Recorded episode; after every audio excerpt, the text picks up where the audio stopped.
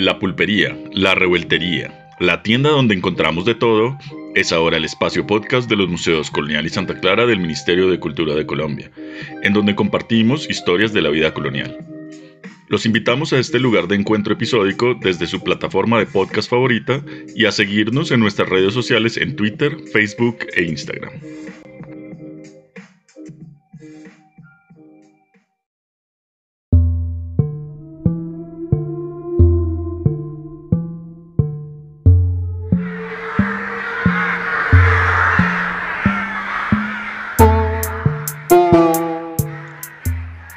En aquel entonces las personas creían en los milagros de los santos para curar enfermedades o para frenar las pestes, pero también acudían a otras prácticas menos convencionales a los ojos de las autoridades clericales, fruto de la sabiduría ancestral o de la superstición.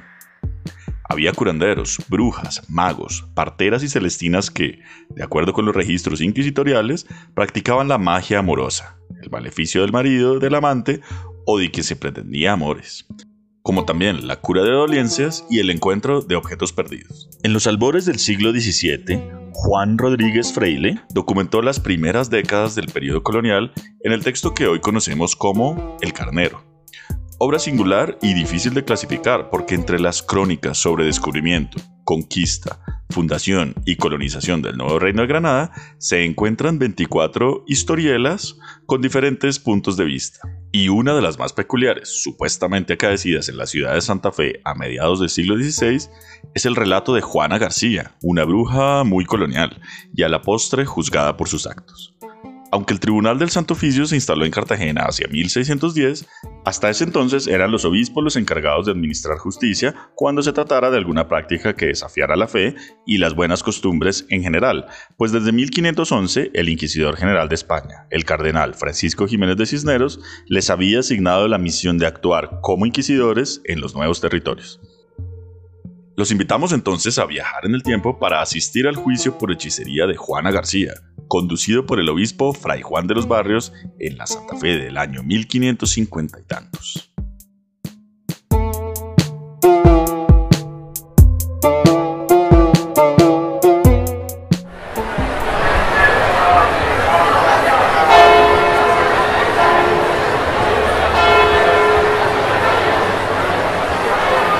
¡Orden! Os exijo que desalojéis este sagrado recinto, porque he de dar comienzo al juicio de la acusada. Piedad, vuesa excelencia, piedad. Juana no es más que una negra berzota, casi haraposa y supersticiosa, pero a fe mía que no es ni ha sido bruja. Os digo que es bruja, que de su casa salían hedores de somerios y brebajes, que entraban y salían hombres y mujeres de toda condición, porque ella les hacía y deshacía sus entuertos. ¿Acaso no fuisteis vos también por el entuerto? ¿No buscabais un amarre para tu marido que se había vuelto caquivano? Y que me cueza en el infierno si no os di la ayuda que anhelaba. Pues habrás de coserte allí por insolente y taimada. ¡Guardia! ¡Desalojada esta plebe!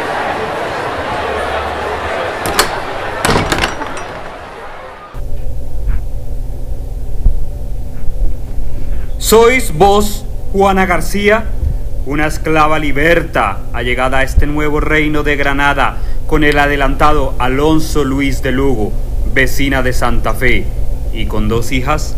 Esa soy.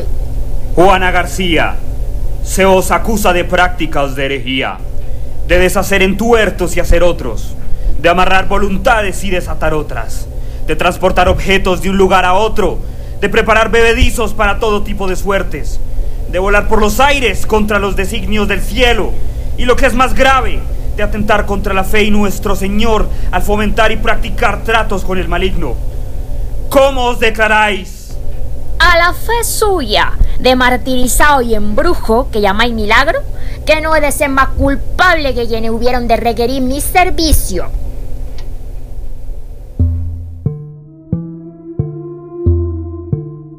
Partir de la Edad Media comenzó a cobrar fuerza la idea de la asociación femenina con la maldad y lo demoníaco, aunque se sustentaba en concepciones culturales muy arraigadas sobre el género, la sexualidad y la necesidad de controlar el cuerpo femenino, y las pasiones en la sociedad, el rol de la Iglesia Católica fue decisivo en el reforzamiento de esta asociación entre las mujeres y la maldad. De hecho, sería un texto escrito por hombres, el primer tratado sobre brujería y el más reconocido por señalar a las hijas de Eva en general como portadoras de la simiente del mal, con afirmaciones como ¿qué otra cosa es la mujer sino la enemiga de la amistad, la pena ineludible, el mal necesario, la tentación natural, la calamidad deseable, el peligro doméstico, el perjuicio delectable, el mal de la naturaleza pintado con buen color? Se trataba del Maleus Maleficarum, o el martillo de las brujas, escrito en 1486 por los inquisidores y monjes dominicos Jacob Sprenger y Enrique Kramer. Este libro se convirtió en una especie de manual para que los inquisidores pudieran reconocer a las brujas y sus herejías y asimismo juzgarlas durante los siglos XVI y XVII. Su influjo también llegaría hasta las colonias, donde inclusive las prácticas inquisitoriales se prolongaron hasta los albores del siglo XIX, y por ello, al revisar los archivos de los tribunales de Lima, México y Cartagena, no sorprende que la mayoría de expedientes o denuncias tramitadas por la causa de brujería hayan sido contra mujeres.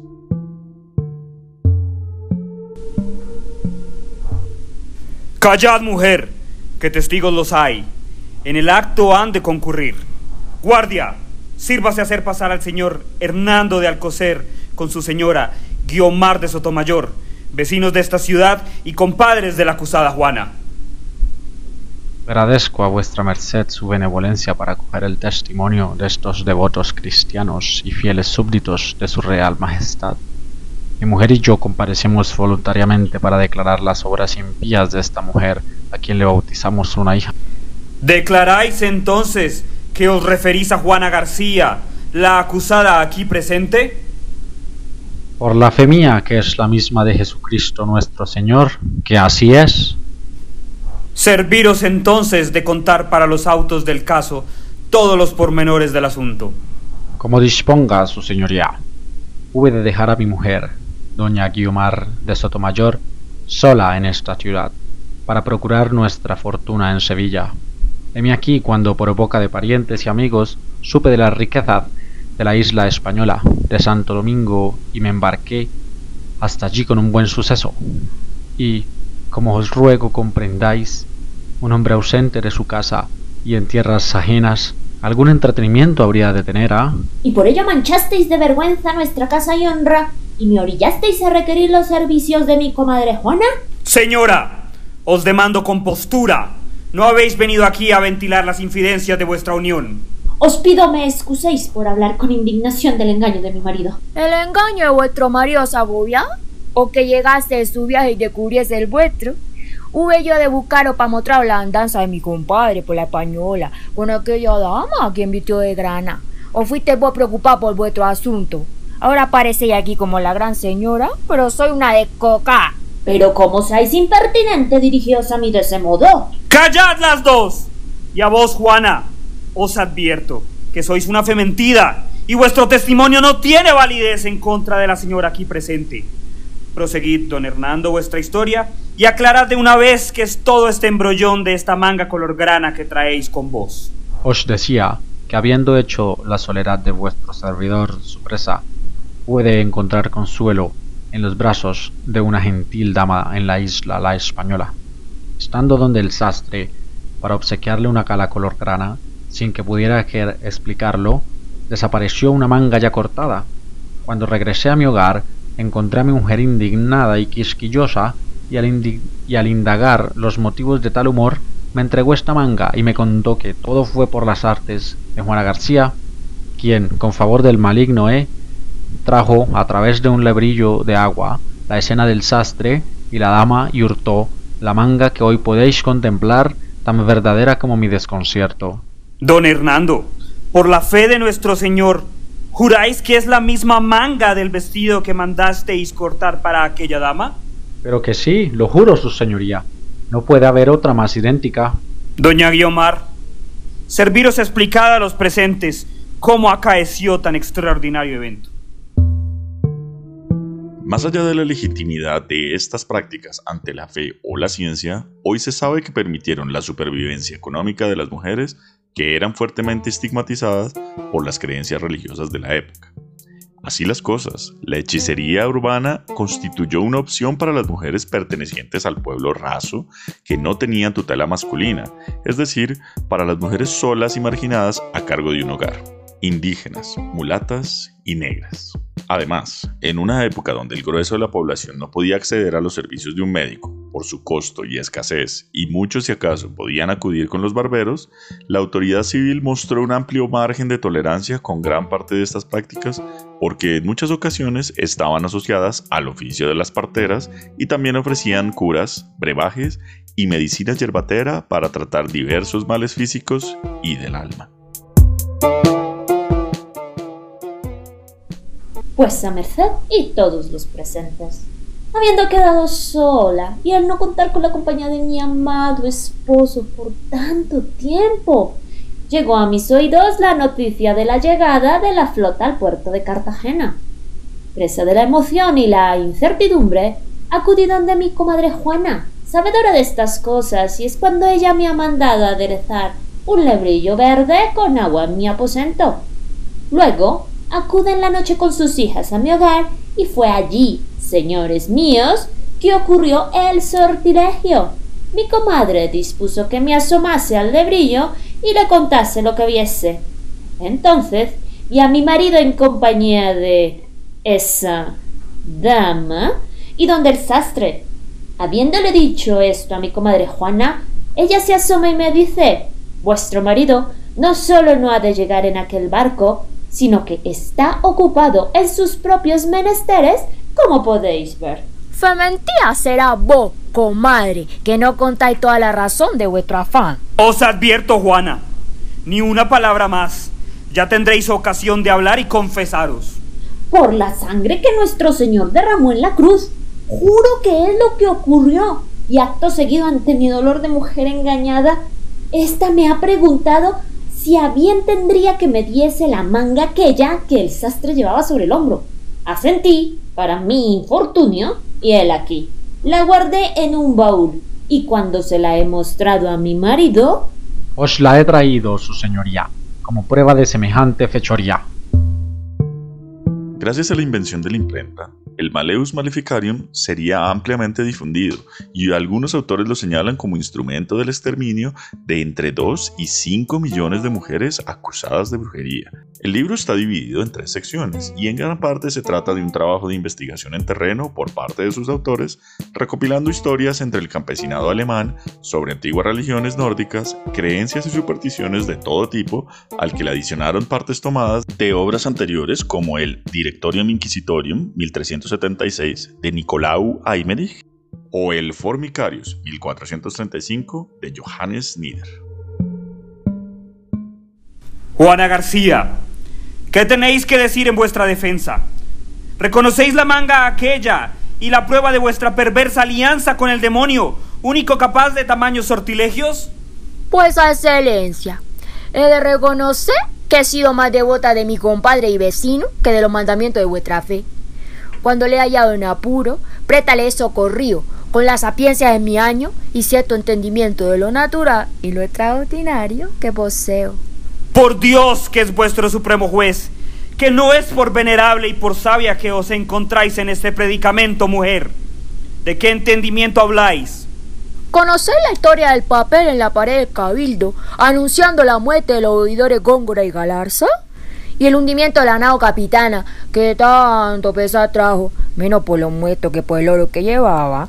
Allá por finales de 1552, unos meses antes de vuestra llegada a Santa Fe. ¿Qué decís, mujer?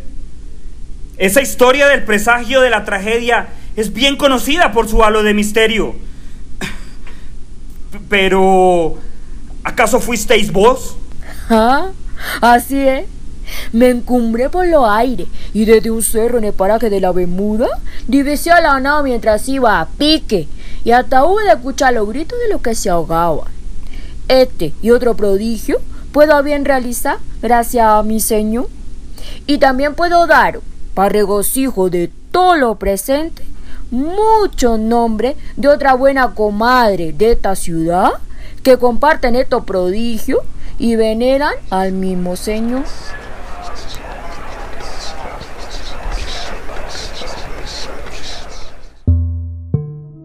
En la primera parte de El martillo de las brujas se busca demostrar la existencia de la brujería o hechicería. La segunda parte describe las actuaciones concretas de la brujería, desde la manipulación de los elementos naturales hasta el perjuicio físico que causaban a otros, así como algunas formas de protegerse de estos actos. Por ejemplo, se hace énfasis en la importancia del bautismo para preservar a los infantes de ser raptados y sacrificados al demonio. Por ello también se insiste en la existencia del pacto con el diablo y del vínculo sexual de éste con las supuestas brujas.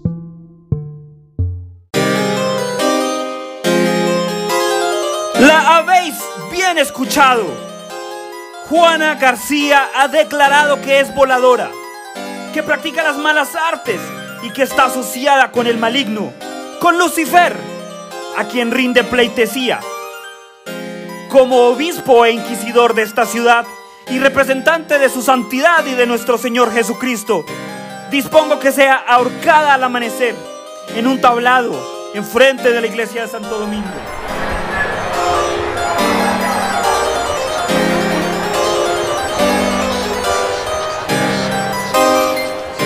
Justa es la sentencia, ahorcada la bruja. Por piedad, su señoría, hasta nuestro Señor fue tentado en el desierto por el demonio. Tened piedad. El maligno se aprovecha de la debilidad de nuestro sexo. Su señoría, excelentísimo obispo de nuestra ciudad, Fray Juan de los Barrios, por gracia de Dios, como adelantado de este reino, y en nombre de tantas personas principales, os ruego que no manchéis con sangre la tierra nueva.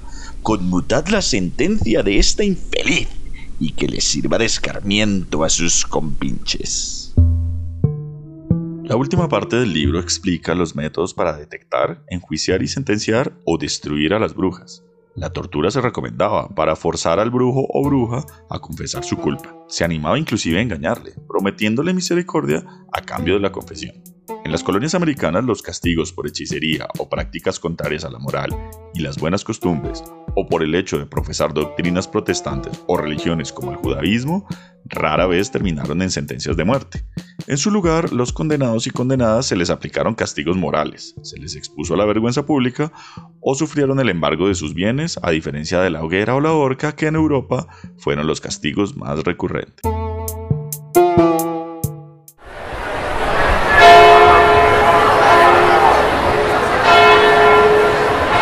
Juana García, sois culpable de hechicería y merecéis la muerte como castigo. Pero el adelantado, don Gonzalo Jiménez de Quesada y otras tantas dignas y devotas personas principales de esta ciudad han intercedido por vos, por vuestras hijas y por vuestras desdichadas compinches. Os condeno entonces a la vergüenza pública. En penitencia habréis de padecer y recitar vuestros crímenes, con el dogal al cuello y una vela en la mano, sobre un tablado enfrente de Santo Domingo, a horas de misa mayor y durante una luna entera. Luego habréis de partir al destierro con vuestras hijas para jamás regresar a este nuevo reino. Esta es mi sentencia y quedaos con Dios. ¡Ay de mí! Toda, toda lo hicimos y yo sola lo pago.